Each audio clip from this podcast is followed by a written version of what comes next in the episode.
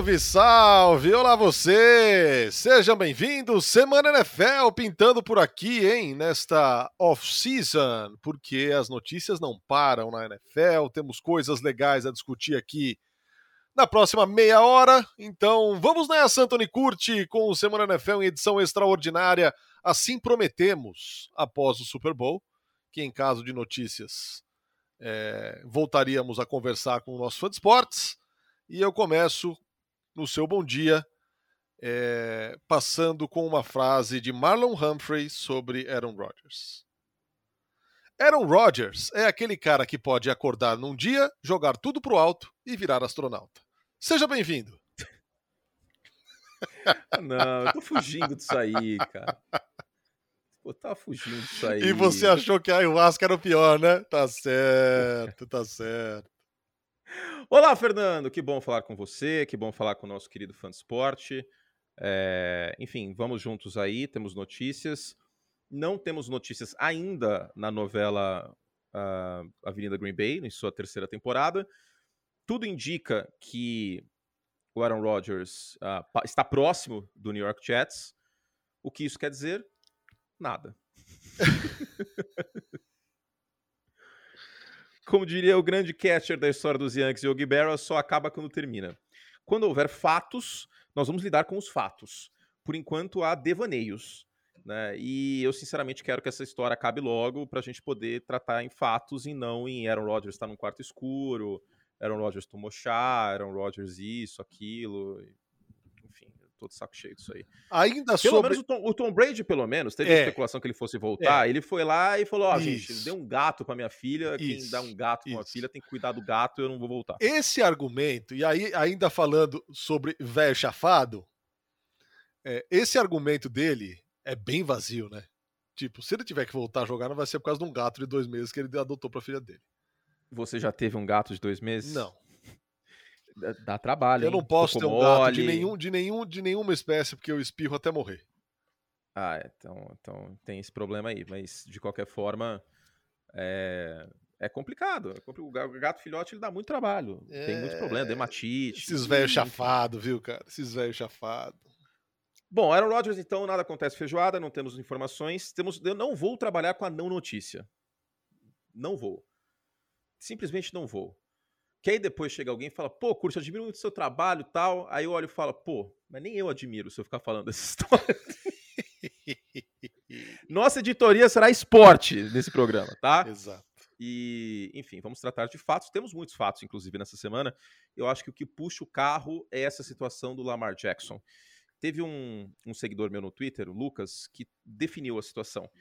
O Lamar pediu três no truco e Baltimore pediu seis. E aí agora vamos ver o que vai acontecer.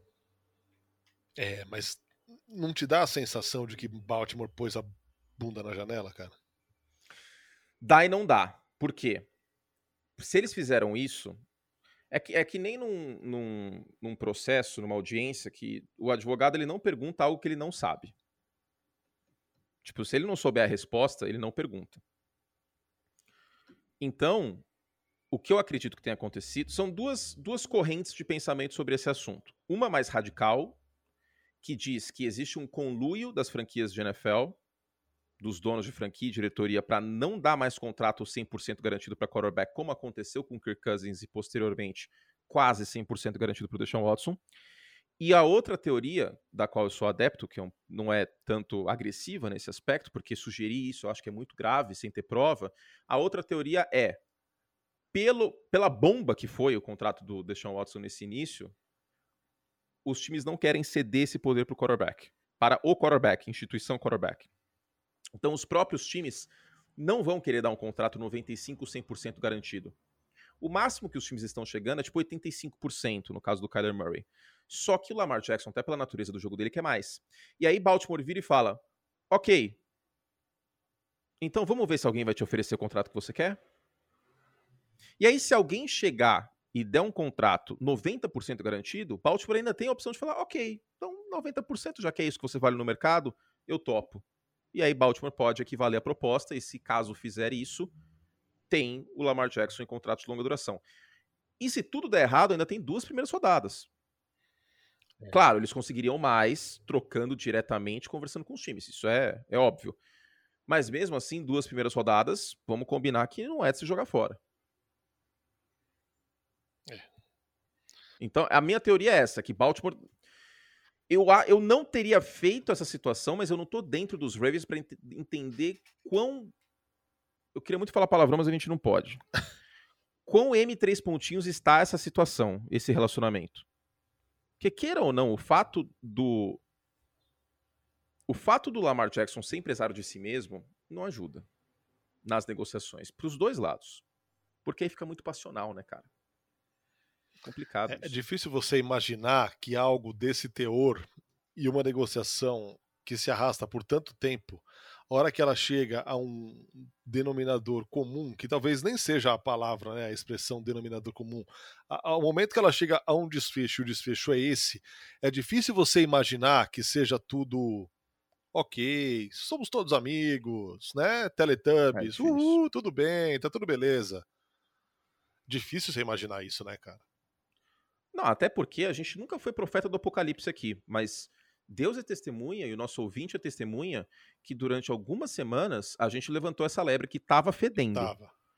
E o que mais me deixou alarmado, e aí eu apertei o botão da luz amarela, foi o Lamar Jackson sequer viajou com os Ravens para assistir o jogo de playoff. E por que, que isso me alarma?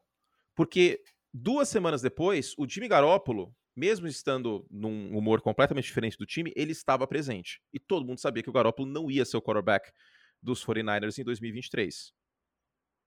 Isso me alarmou muito, cara. O fato do, do, Lamar sequer ter viajado com os companheiros de time e com a comissão técnica me deixou com a pulga atrás da orelha. E aí veio um outro momento que pareceu que, que aumentou a temperatura do forno, que foi a informação de que os técnicos entrevistados para serem coordenador ofensivo não foram, não houve a garantia de que o Lamar seria o quarterback do time em 2023. Tipo, ah, e aí, beleza, gostei do cargo, mas é, vai ter o Lamar esse ano? Os Ravens não garantiram isso. E assim, é... a atitude dele de não viajar junto, isso pesa no vestiário, né? O cara é o líder ah, claro. do time. Claro. Peraí. Evidente. Vai chegar no que vem e os caras que estavam lá no, no, ano passado quebrando pedra enquanto ele não podia jogar vão falar: e aí? Espera um pouquinho. É para esse cara aqui que nós vamos jogar? Eu acho, eu acho isso internamente muito complicado de, de se resolver, cara. Porque ele meio que deixou na mão, cara. Como é que você não viaja? Você é a cara do time. Você é a cara da franquia. Então eu acho que isso pegou muito mal. Pegou muito mal. E, é, é, e, e por isso que eu achei que, que, que, talvez, cara, ele não fosse acertar. Aí é, não acertou. E, e, assim, o Daniel Jones conseguiu um contrato muito bom para as duas, duas partes. Tem o problema dele ser o Daniel Jones para os Giants. Com o Daniel Jones, os Giants não vão chegar no Super Bowl. Foi competente ano passado, faço questão de elogiar, beleza. Mas não vamos achar que do dia para noite o Daniel Jones, com 15 touchdowns passados em 2022, vai virar o Peyton Manning. Não vai acontecer isso. Mas foi um contrato que permite que, assim, foi legal para os dois lados, porque os Giants podem sair desse contrato, daqui a pouco a gente fala sobre isso. No caso do Lamar, sequer chegou-se a esse denominador comum plausível. Porque é muito claro que o Lamar, pelo estilo de jogo dele, até por vir de uma lesão no joelho, quer um contrato com muito dinheiro garantido. E ao mesmo tempo, os Ravens sabem que o Lamar ele se expõe mais a potenciais lesões que um quarterback comum. A lesão dele foi dentro do pocket, é importante frisar isso. Foi como passador, vamos dizer assim, mas queira ou não, é mais complicado. Lamar Jackson corre pelo menos cinco vezes por jogo. Eu tô falando um número baixo até. E aí, acrescente isso o fato de que o Lamar Jackson teve que rodar um ataque do Greg Roman por anos e anos, que é a coisa mais 2011 que existe hoje na NFL, e que o time de fato não fez movimentos fortes para ter um corpo de wide receiver acima da média. Tipo, draftou Rashad Bateman. Pô, cara, não é como se isso fosse um movimento forte. Se o time tivesse, sei lá, trocado pelo Andrew Hopkins agora, ok. Aí daria mais motivos para essa situação ficar mais, mais cor-de-rosa, mais linda, fofa. Só que tá o contrário, não tá nada fofo essa situação. Então existe essa animosidade. Agora, que franquia que vai querer meter o Deshaun Watson nessa situação? Hum. Porque, ah, mas isso é um absurdo, porque o Deshaun Watson teve todas aquelas nojeiras fora de campo, etc. Sim, gente, mas justamente esse é o ponto. Deu muito errado esse início de trajetória do Deshaun Watson em Cleveland. Quando ele voltou, ele voltou muito enferrujado e não foi nem perto do que Cleveland pagou. Será que algum time está disposto? Porque o, que eu achei muito esquisito foi que imediatamente no mesmo dia, depois que foi colocada a franchise tag não exclusiva no Lamar, veio uma chuva de insider dizendo: ah, o time que eu cubro não está interessado. Ah, o time que eu. Tu... Como assim? Os caras nem um oi sumido mandaram? Um cara que foi MVP da NFL não chegou nem. Tipo, pô, cara, se eu sou o general manager de um time que tá precisando de quarterback, Washington Commanders, pelo menos um oi sumido, viu que você apagou as fotos com o Baltimore, tá tudo bem por aí? Pelo menos isso eu mando. Porque isso não vincula. Não existe um vínculo. Tipo, você tá conversando com o cara, você tá querendo entender o que tá acontecendo. Naquela, naquela, naquela lei de Murici, de que a gente não sabe nem 3% do que se passa no vestiário, será que nas internas as franquias da NFL não sabem de alguma coisa que ninguém sabe? Tipo, de dificuldade de relacionamento, de inflexibilidade é, na forma de jogar e coisa do tipo, porque é realmente de se estranhar. Eu acho que essa situação do Lamar que, querer muito dinheiro garantido e ele ser empresário de si mesmo torna ele um pouco um pouco kryptonita, não kryptonita, o Chernobyl para alguns times sim. Então, porque. E, e, eu, vou ser, eu vou ser sincero, vamos, vamos imaginar. Cada, contexto é muito importante, Narda. Carolina, se eu sou Carolina Panthers, que inclusive insiders já disseram que os Panthers não estão interessados, eu pensaria com muito carinho em ter o Lamar Jackson. Cara, com o elenco que Carolina tem e o Lamar Jackson, eles dominam a divisão. Todo respeito ao Saints e ao Derek Carr, mas a gente tá falando de um outro patamar. Eles ganham essa divisão. Washington Commanders, aí eu até posso entender porque, queira ou não, isso foi até uma coisa que eu conversei com o Davis mais cedo. Você tá ligado que o Eric Bieniemy é o head coach dos, dos Commanders no ano que vem, né? Uhum. 2024. Lógico. Assim, isso é Lógico. muito descancarado o que vai é, acontecer. Exato. É, tipo, Exato. O cara não ia sair de Kansas City para ser coordenador ofensivo e só. Exato. Né? Por mais que o salário seja maior tal, ele vai, ele, ele tá ali, ele tá ali. Ele é o. Ele é o pizzaiolo, operando o forno do Rivera. E aí, ele virou o Príncipe Charles de, de, de Washington entendeu? É óbvio que ele vai ser head coach ano que vem do time. Então, será que o time vai meter esse louco agora, duas primeiras rodadas, comprometer o início de um trabalho do Rivera no próximo ano? Eu acho que não.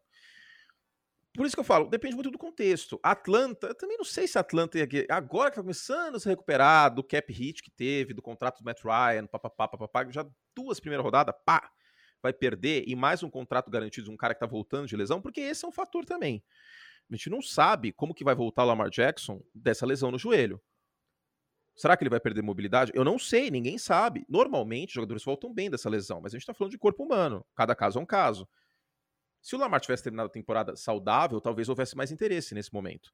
E queira ou não, por mais que possa parecer uma teoria da conspiração, não é uma teoria da conspiração nível homem não foi à lua. É uma teoria da conspiração plausível que existe um conluio. Assim, ó, gente, não vamos mais dar contrato garantido para quarterback 100%, porque senão vai, vai estabelecer o precedente. E vale lembrar que a sociedade americana é muito baseada no precedente. Muito. O sistema jurídico americano é todo baseado no precedente, aliás. Precedente para o anglo-saxão é uma coisa muito forte. Então eu acho que eles estão receosos, os times como um todo, pode ser que de maneira organizada, num conluio, ou indiretamente, cada um pensando da mesma forma, sem necessariamente haver uma reunião numa sala escura com charuto e uísque, de que, ó, acabou isso aí. A gente não vai ficar dando dinheiro garantido para quarterback desse jeito que aconteceu com, com o Deshaun Watson. E a história de uma do forma ou outra. E a história do dele ser é, empresário dele mesmo, a gente sabe da influência de agentes no mundo esportivo de maneira geral. Hum, tem isso também. Né? Isso aí pode ser uma não vou nem dizer uma represália, mas um presta atenção, tipo, se encaixa no esquema, velho. Não, tem outra coisa não também. seja não Vamos... seja o, único a, o único a, a, lutar contra um negócio que está aqui estabelecido que a coisa funciona assim. Vamos supor algum desses times aí e, e, aqui confesso a minha a minha ignorância mas imagino que agentes na NFL tenham vários jogadores não apenas um sim né? sim como empresas vê, disso. como a gente vê com empresários de, com, de jogadores de futebol no, no, no mundo do futebol normal no nosso soccer. É... cara muitos times estão, entre aspas, não estou falando que a relação é a mesma dos times de futebol americano com os times de futebol aqui do Brasil, entre aspas, nas mãos de agentes. Quanto será que esses times não temem um troco, sei lá, algum veto, algum, alguma ação contrária dos, dos empresários, dos agentes de jogadores, em caso de uma contratação de um cara que não tem um empresário? Eu não tenho dúvida que isso é um fator. Pode ser de maneira organizada também. Pode ser que, pode ser que alguma empresa, algum agente tenha chegado, falado, desse uma ligação assim para Carolina. Supondo Carolina, tá? É só uma suposição. Ó, se vocês contrataram o Lamar Jackson, já que ele não tem agente, esquece. Nenhum jogador que eu sou é, empresário é, então, vai assinar contrato com vocês nos próximos cinco anos. Então, e deixa, é uma teoria da conspiração plausível. Deixa eu explicar aqui que, que eu não tô achando, não tô defendendo o status quo. O Lamar Jackson faz da vida dele o que ele quer. Agora, a gente sabe como as coisas funcionam. Sim. Né? No futebol isso é escancarado. A gente tem times é, que são, na prática, de empresários. Que o cara tem tanto jogador naquele time que o cara é praticamente dono do time. Não sei se na NFL, na NFL isso acontece, mas de uma parcela de jogadores, aí é o que você falou. Ó, se contratar esse cara assim, assim, assado, não conte comigo para esse, esse, esse, esse jogador. Eu não acho que possa chegar ao nível do futebol, mas é óbvio que os empresários têm influência.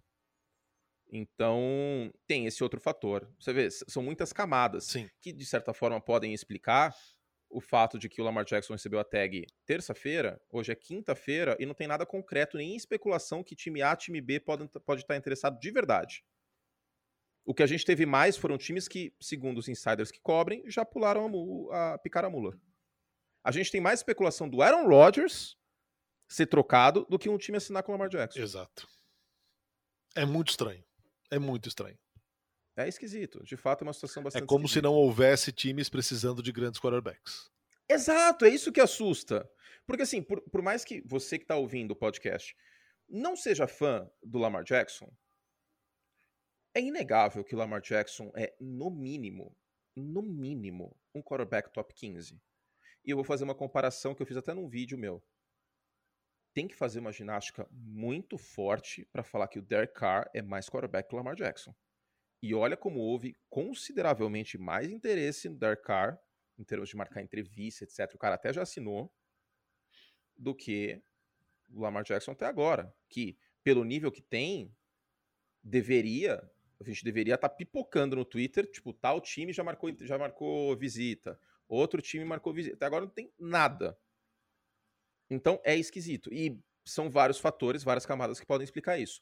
Lógico, essas questões que a gente está falando são conjecturas lógicas que a gente está fazendo aqui, não temos evidências, etc., porque senão a gente viraria e falaria de outra forma. Mas é, eu acho que os próximos dias e semanas vão, vão dizer muito sobre esse assunto como um todo. E eu honestamente acho, como diria o Galvão, não tem bobo na NFL. O Baltimore Ravens não colocou a franchise tag não exclusiva à toa.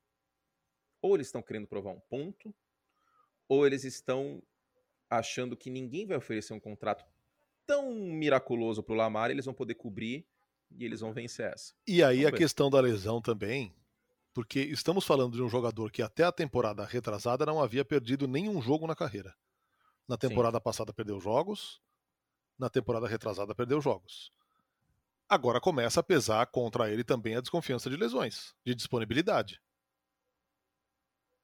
Talvez por a isso o Baltimore não tenha ido com o all-in, tem... né? Pode ser, eu acho que pode ser um fator, mas por outro lado, positivamente falando, vale lembrar que o, o Lamar Jackson, ele é mais novo que o Joe Burrow. Ele entrou antes na NFL e é mais novo que o Burrow. O Lamar tem 26 anos, recém-completados. Capricorniano, inclusive. tá quebrada no clima, né? Janeiro. Então ele vai ter 26 anos essa temporada, que é muito pouco para um quarterback chegando no mercado como free agent. Então, a gente já tem vários times que já pularam fora.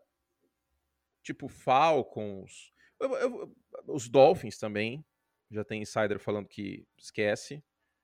Então, tá, tá esquisito isso aí, cara.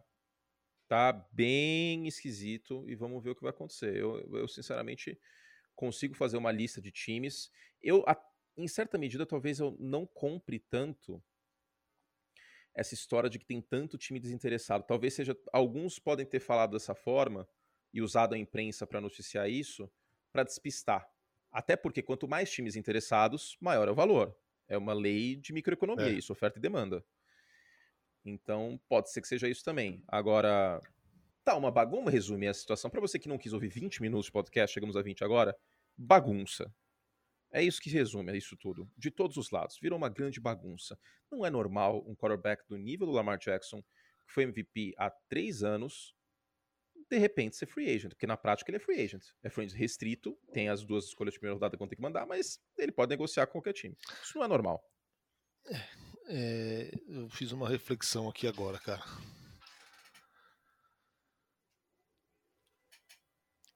Diga. Agradeço a combinação cósmica, agradeço a todas as forças ocultas que iluminaram a sua mente, Antônio Curti. A minha mente? É. Por quê? Porque você. Eu jamais saberia que Capricórnio é janeiro. Você é uma pessoa relativamente entendida de signos. Se uma combinação cósmica hum. é, e, uma, e um movimento de peça na sua vida confluísse para a concretização de uma relação, você hoje seria um Walter Mercado, praticamente. eu, eu sei o básico de signo, assim como eu sei o básico de futebol, por uma questão social. É uma questão social. Se você não entende, se você não sabe quem é o Dudu e quem é o, é o Gabigol, você não consegue morar no Brasil. e você tem que saber o básico de futebol e acho que de signo também. Então eu, eu sei o básico. Mas assim. Mas eu fico feliz que você não virou o Walter Mercado, cara. Ligue não, muito bom. É, pô, isso aí. Que Deus o tenha, aliás. Um livramento, hein? Isso aí foi um livramento, foi. assim, que eu deveria agradecer mais é, constantemente, assim, inclusive, né? Meu Deus. Mas enfim, é... Daniel Jones, senão não vai dar tempo de falar tudo. Daniel Jones, contratinho de Daniel Jones, hein? Belo contratinho. Ah, vai ter que, vai ter que walk the talk, né? por quatro anos. Então, quando saiu esse valor, que foi o primeiro valor que saiu, cara, eu tive muitas reações do filme Tropa de Elite, assim. Tipo, vários memes do filme Tropa de Elite, eles passaram, assim, nas minhas falas no WhatsApp. Aí eu tive a diligência, porque eu não tenho mais 12 anos de idade, falei assim, não, eu, eu não vou causar em rede social antes de ver a porcentagem de dinheiro garantido e a estrutura desse rolê. Eu vou esperar. Porque assim, 4, 40 milhões de dólares pro Daniel Jones, se fosse beisebol, se fosse NBA, que seria tudo garantido, seria assustador. Essa é a verdade, seria assustador. Seria 20% do teto salarial no Daniel Jones, é. que é um cara de 3 mil jardas e 15 touchdowns. Por mais que tenha contribuído com 700 corridas com a bola. Mas o, o general manager dos Giants, o Schoen, ele fez uma estrutura muito boa desse contrato. Por quê? Na divisão que os Giants estão, e no início de trabalho muito bem feito do Brian Dabble, eu acho que o time não poderia se dar o luxo de começar do zero de novo. Até porque, vamos ser sinceros, se não é o Daniel Jones, quem seria? Jimmy Garoppolo? Me desculpa, mas nada contra o Jimmy Garoppolo, que acho que nesse momento, por ser um quarterback e o melhor quarterback restante, é até um free agent top 10, de uma classe que não tá tão empolgante assim até. Mas o Daniel Jones hoje, pelo que ele entrega no jogo terrestre, é um quarterback que vai contribuir com mais pontos para a vitória do que o Jimmy Garoppolo. E o Daniel Jones não tem histórico de lesão. O Jimmy Garoppolo é. Eu ia falar a marca do carro, mas eu acho melhor não. Isso. Aquele, aquele carro famoso, turbo, que dá um monte de encrenca, que não quer passar para frente. Isso, isso. Que vive na oficina, de uma marca italiana.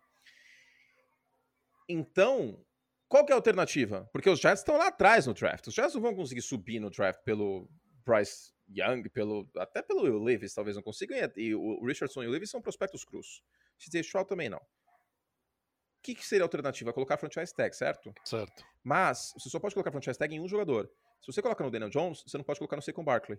Então o que os Giants fizeram foi uma estrutura de contrato que na prática são duas franchise tags seguidas no Daniel Jones, com o bônus de que o impacto na folha neste ano é só 18 milhões, e isso permite colocar franchise tag no, no Barkley, que são 10 milhões.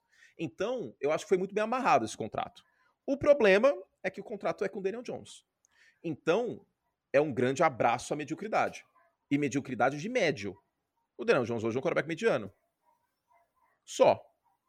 Você me falar que com wide receivers melhores o Daniel Jones vai ganhar o Super Bowl, eu acho que é um exercício muito forte de imaginação e talvez você tenha tomado um chá da tarde com Aaron Rodgers ao dizer isso. Porque aí é muito, muito sonho. Eu não acho, sinceramente, depois de tudo que a gente viu com o Daniel Jones, que ele vai, de repente, virar o Joe Burrow. Pô, tem um certo limite. Exato, exato, exato. E eu acho que chegou nesse limite.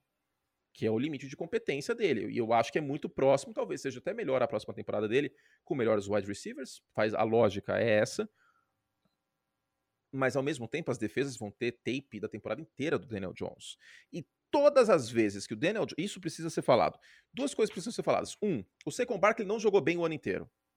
Nas sete partidas finais, ele teve 50 jardas corridas de média por jogo, com 4.4 por carregada. Dois, todas as vezes que o Daniel Jones pegou um time acima na temporada passada, ele não jogou bem. Todas. Quando pegou Dallas, não jogou bem.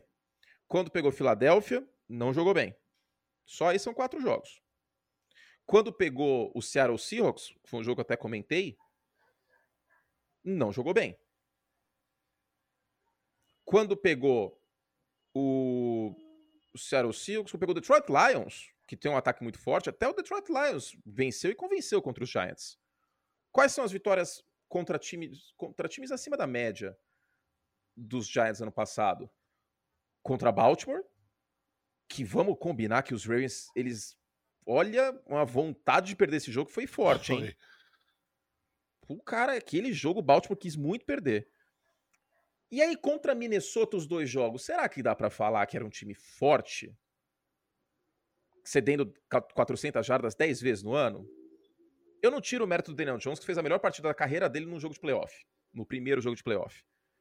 Mas eu acho que de repente, do dia para noite, só porque o contrato foi bem amarrado, imaginar que o Daniel Jones é a salvação da lavoura e que ele vai ser um quarterback top 10, e aí eu acho que é, é demais. Eu prefiro pagar para ver em relação a isso. Eu acho que ainda existe espaço para melhora, mas não a ponto do Daniel Jones de repente virar um excelente quarterback. Não acho que vai acontecer, não, cara. É, eu, eu tô curioso para ver o, é Daniel, curioso, o Daniel é... Jones com, com wide receivers melhores, assim, com um corpo de wide receiver mais mais confiável, porque assim, o Kenny Golladay que chegou na temporada retrasada como a solução dos problemas, fez nada. Não fez nada, assim, não esteve nem perto de ser a solução de absolutamente nada. Uh -uh. E já saiu, né? Sim. Então, de repente, esse time reforçado com wide receivers realmente confiáveis e, e produtivos, a coisa ande pro Daniel Jones, melhor. De qualquer forma, é... o desempenho dele, a gente viu durante boa parte dessa temporada. Não estou dizendo que é só isso, ok? Mas a gente viu o desempenho dele muito facilitado é uma palavra também forte, mas entendam, não ajudado, levem ao pé da letra. Ajudado, acho que é ajudado. Pela é, boa saúde do Saquon Barkley que a gente não via há algumas temporadas. Sim, e isso e duas outras coisas. O Brian Debo teve a inteligência de usar mais o Daniel Jones correndo com a bola e ele caiu em número de turnovers. E isso ajudou também imensamente. É. O azar dos Giants é que a classe de wide receivers no draft não é a mesma classe dos dois últimos anos e os free agents, cara, Putz, é feio, viu? É feio. Jacoby Myers talvez seja o melhor wide receiver free agent. Juju Smith-Schuster e Jacoby Myers, de verdade. Fora isso, você tem Robert Woods, você tem Nelson Aguilar, você tem um, Randall um, Cobb. Um Adam Thielen que, segundo o Schefter, tá... Tem o Adam Thielen, mas é um cara em declínio. Exato. É um cara em declínio, que não é o mesmo jogador de alguns anos atrás. É, tá muito feio. E tá feio por um motivo muito óbvio. Os times que. Os caras que eram para chegar no mercado já renovaram. O McLaurin, o, o, o DK Metcalf e o Debo Samuel. Já renovaram. E o AJ Brown também. Então, quem era para ser free agent nessa classe, todos renovaram. O wide receiver, nos próximos anos, eu imagino que, a menos que tenha um cara de 31, 32 anos, vai virar tipo quarterback, não vai chegar no mercado. Então, para os Giants, essa é a parte ruim, que mesmo tendo espaço na folha, não vai dar para gastar tanto din-din assim, até porque não tem muito em quem gastar. Agora, um tight end acima da média, talvez um Dalton Schultz, por exemplo, pode ser que seja uma boa. É, queira ou não, tem o Saquon Barkley para mais uma temporada, porque ninguém vai ser louco de dar duas escolhas de primeira rodada pelo Saquon Barkley. Se fizer isso, tem que ser internado. Hum. Você dá duas escolhas de primeira rodada para um running back, desculpa, mas não faz o menor sentido. Então, vamos ver o que acontece nesse, nesse aspecto do, dos Giants. Dinheiro tem, vamos ver onde eles vão existir. Existe uma chance dos Giants virem melhores para essa temporada e o próprio Daniel Jones. Eu só não acho que o time vai ter cacife. E eu vou dizer uma coisa que parece louca, hein? Pode ser, eu não aposto nisso, mas pode ser que os Giants fiquem na frente dos Cowboys na divisão. Não dá para descartar isso. Agora, os Giants chegaram numa final de conferência num Super Bowl, aí eu acho que precisa de muito. Porque a gente bateu muito nos, nos Vikings de ser um time com 11 vitórias em jogos de uma posse. Vale lembrar que o New York Giants foi o segundo dessa lista. E geralmente, quando um time tem muitas vitórias em jogo de uma posse, assim, existe uma regressão à média no ano seguinte. Então, eu acho que foi um, um contrato bem amarrado, mas sinceramente não acho que dê para imaginar que o, o, o, Daniel Jones do dia para noite vai, vai virar um quarterback de prateleira 1 ou talvez até prateleira 2. Hoje ele seria talvez o melhor da terceira prateleira. Eu prefiro ele ao Ryan Tannehill, eu prefiro ele ao Jimmy Garoppolo, mas eu não prefiro ele ao Kirk Cousins, por exemplo.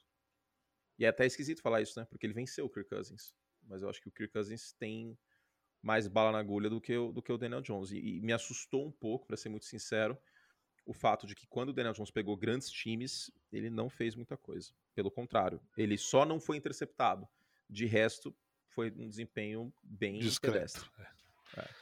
Por fim, vamos falar do campeão, que tem duas baixas é, importantes, pelo menos duas até aqui. Orlando Brown.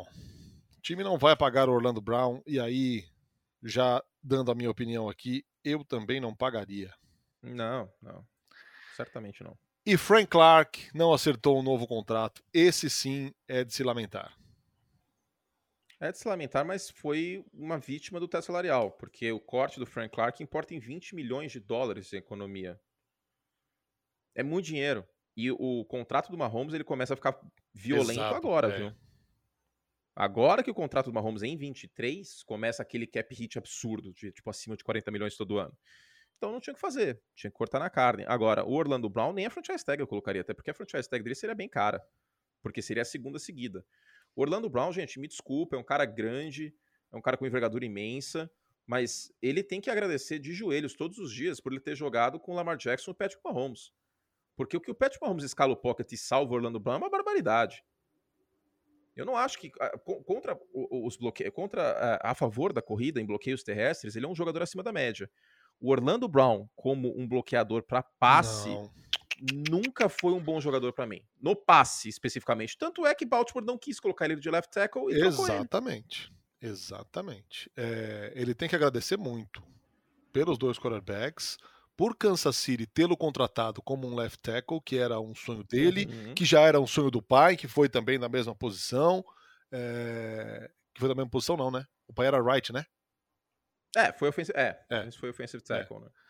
É, o pai dizia para ele, ele, ele atendeu um desejo do pai porque dizia para ele que o left tackle é a posição mais nobre da linha ofensiva. E isso realizou um Já sonho foi dele. mais, mas sim, acho que ainda pode ser considerada porque ela protege o ponto cego do quarterback test. Exato. É, então esse, esse era o grande sonho da vida dele, assim, porque o pai colocou isso na cabeça dele de que essa é a posição mais nobre da linha ofensiva.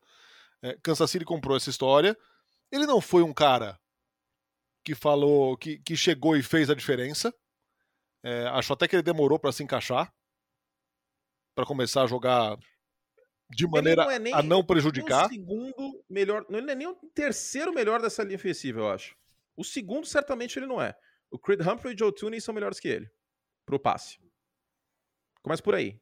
E aí você vai dar um contrato gigante pra um cara que. É, não, que... eu não pagaria o Orlando Brown, não, cara. Não, eu não pagaria. Mas ele vai ganhar dinheiro nessa free agency, porque ele, para mim, é um offensive tackle, no, considerando que a gente tem na free agency, é até um jogador top 10 no mercado certamente ele, ele, vai, ele vai conseguir um bom contrato, só que em Kansas City, no contexto de Kansas City, porque assim, eu vejo muito torcedor de Kansas City falar, sabe qual que é a, a são duas palavras favoritas do torcedor dos Chiefs, né? Quais? Não é Patrick Mahomes, é wide receiver. Cara, o torcedor dos Chiefs, ele tem um tesão em wide receiver. Gente, com o contrato do Patrick Mahomes, não dá para pagar 25 milhões de dólares, 30 milhões um wide receiver. Não tem como. Porque aí você vai gastar 75 milhões num QB e num wide receiver, a conta não fecha. Não tem como. Não tem como. Assim, teria que ser uma situação muito oportunista, de uma troca por um cara bom, que aí o time só herda o salário base, o dinheiro garantido fica com o time anterior, aos moldes do Christian McCaffrey, que é um, um running back, mas o, o, o para São Francisco, o contrato do Christian McCaffrey é maravilhoso, é magnífico. Porque o dinheiro garantido ficou em Carolina. Na prática, Carolina está pagando para jogar contra o Christian McCaffrey. Teve as escolhas de draft, é verdade, mas está pagando para jogar contra ele. E aí São Francisco pode cortá-lo sem muitas implicações. Se tiver uma situação como essa, num time que estiver derretendo e aí tem um wide receiver de calibre e troca por ele, beleza. Agora, por exemplo, DeAndre Hopkins. Cara, se eu sou Kansas City, eu não sei se eu troco pelo DeAndre Hopkins. Com mais de 30 anos, histórico de lesão, é. precisa. Eu, eu acho que não precisa, cara. De verdade. Você tem o Patrick Mahomes, gasta esse dinheiro em outro lugar. Eu, eu, porque grandes quarterbacks na história da NFL, eles fazem seus recebedores. A verdade é essa. Porque muito foi falado que ah, o Aaron Rodgers não foi ajudado, papapá, papapá, mas por outro lado ele fez muito os seus recebedores. Ele fez muito os seus recebedores.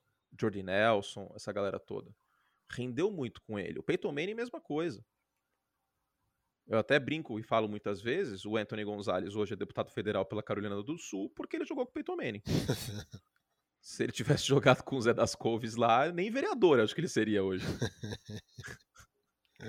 então não tem como, gente. O teto salarial. E assim, é muito importante frisar isso também, porque a gente vê cada vez mais gente chegando na, na NFL. Eu até falei num outro podcast com o Davis hoje. E pode parecer que a gente está falando do contrato de jogador porque a gente é fofoqueiro e que a gente está querendo cuidar da vida alheia e querendo saber qual cobertura o cara comprou. Não. É que tem um teto salarial na NFL se não tivesse um teto rígido, eu não ficaria aqui falando de salário. O problema é do time. Se o time quiser rasgar dinheiro, se o Jerry Jones quiser pagar 15 milhões no, no, no Ezequiel, o problema é dele.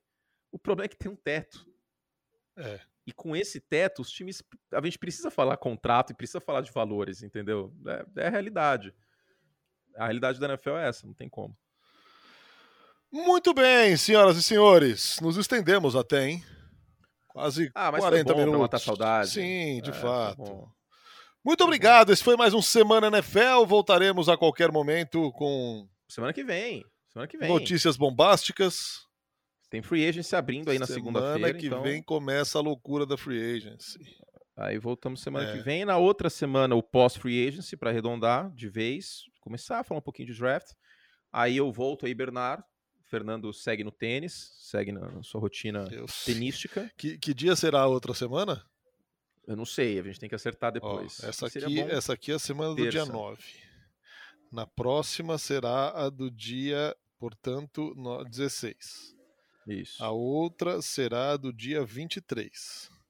Aí é bom hibernar mesmo, porque eu saio de férias dia 31. 31 de março? Sim. E aí você volta quando? 16 de abril. É, então talvez voltemos 16 de abril para falar de draft, que é na última semana de abril. Exato. Vamos ver. Vamos ver como vai ficar, mas vai dar tudo certo. Vai. Semana que vem tem mais, isso que é importante. Voltaremos a nos falar. Muito obrigado a você que esteve conosco e até a próxima, hein, Toninho? Beijo, meus queridos. Fizemos o que podíamos. Até semana que vem. Tchau.